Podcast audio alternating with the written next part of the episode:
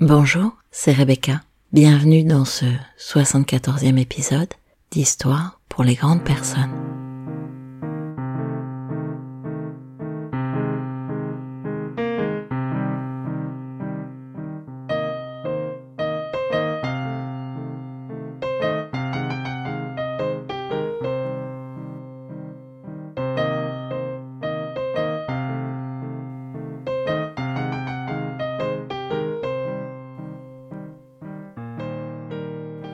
Nous passons la moitié de notre vie à escalader une échelle et l'autre à réaliser que nous l'avions adossée au mauvais mur.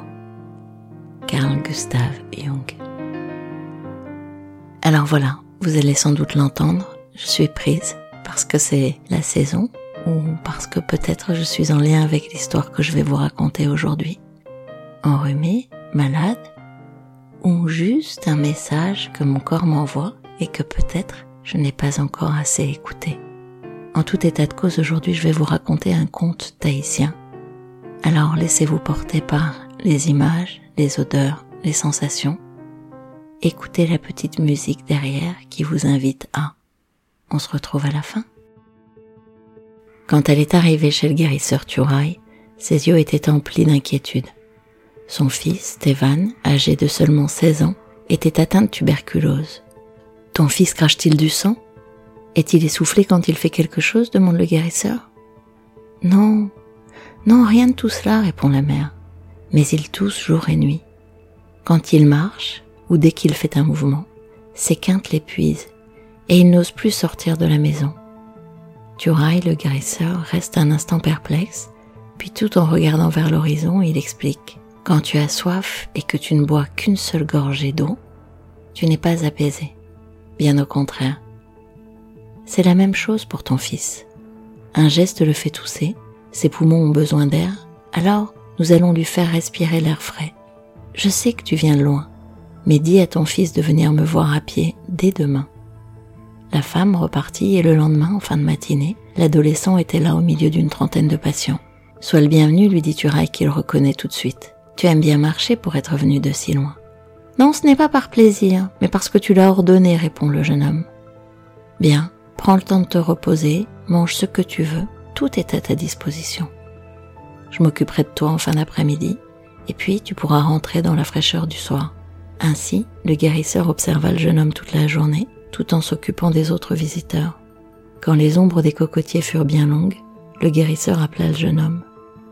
Tu vas guérir, mais il te faudra pour cela faire confiance aux fleurs et suivre ce que je vais te prescrire sans qu'aucun de tes amis ne t'accompagne. Ce chemin, tu dois le faire seul. Ton nez a-t-il déjà connu le doux parfum de la pierrie? Trouve la crête dans l'ombre de laquelle pousse cette fleur. Tes mains ont-elles déjà connu une grappe rouge de fleurs poirata? Sais-tu sur le flanc de quelle montagne repose cette grappe? Et ta tête? A-t-elle déjà porté une couronne faite de rima rima tafai Ton corps s'est-il déjà glissé sous la fougère mamo Connais-tu tout cela? Les yeux du jeune homme pétillaient. Bien sûr, rien de ce que tu nommes ne m'est étranger, répondit le jeune homme. Il était fier de connaître tout ce que le grand Tuaraï avait énuméré. Je connais la nature pour avoir depuis tout petit parcouru les montagnes avec mon père, à la recherche des régimes de bananes feuilles. Lui, il a la force d'en rapporter 18 du fond des vallées, alors qu'il faut une voiture pour aller les vendre en ville.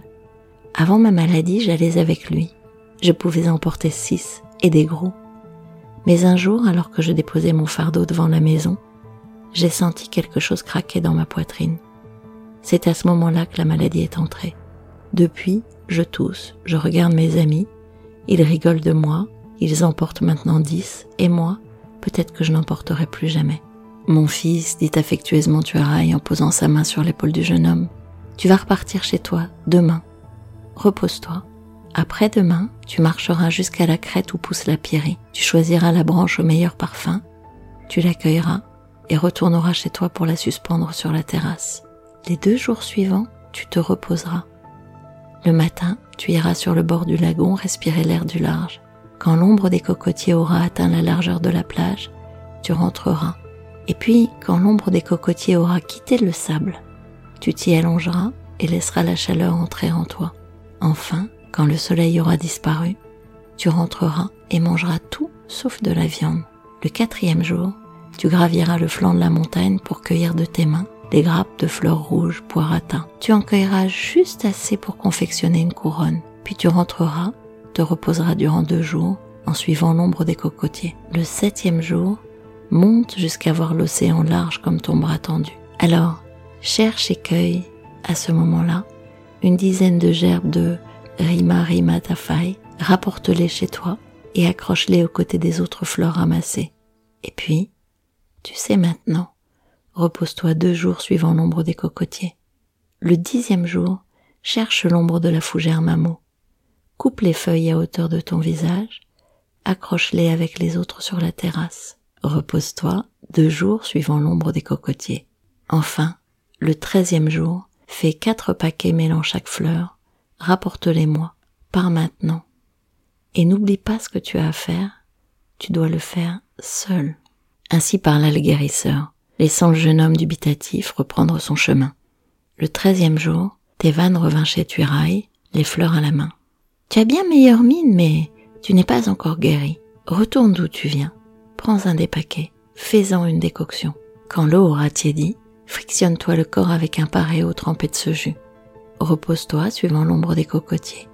Et le lendemain, va chercher dans la montagne un régime de bananes, les feuilles. Tu sais, celles que ton père porte sans difficulté. Coupe-le en deux, rapporte-le sur ton bâton. N'attends pas que ton ombre grimpe la montagne. Si tu ne trouves pas, rentre chez toi et recommence le lendemain. Chaque soir, frictionne-toi avec la décoction tiède. Et quand il n'y en aura plus, fais-en une autre avec un nouveau paquet. Fais-le ainsi chaque fois en te reposant deux jours après chaque cueillette de feuilles. Puis reviens me voir. Il fallut trois semaines au jeune homme pour trouver tous les régimes de bananes et utiliser toute l'eau des fleurs. Quand il se présenta à nouveau devant le sage, celui-ci lui dit d'un ton orgueilleux. Tu peux aller avec tes amis, mais commence par en porter deux. La semaine suivante, porte trois régimes de feuilles et chaque semaine, ajoute un régime sur ton bâton. Quand tu en auras porté six, reviens me voir.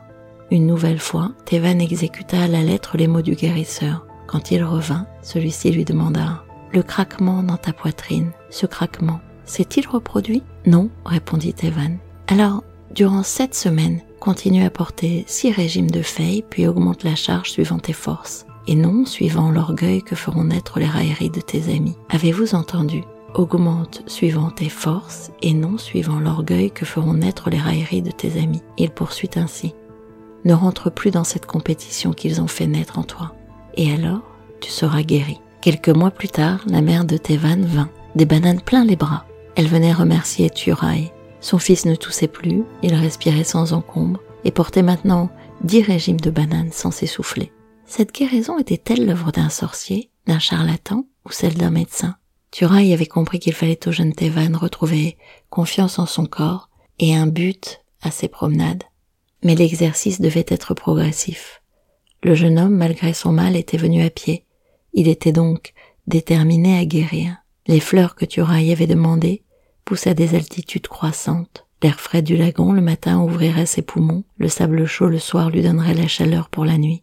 L'ombre des cocotiers lui indiquerait le temps de chaque pause, le temps aussi d'écouter son corps et de retrouver le rythme de la nature. Parce que le guérisseur disait aussi que la rivalité fait naître la compétition entre les hommes, mais chacun doit être attentif à ce qu'il est pour ne pas se laisser remporter par les paroles des autres.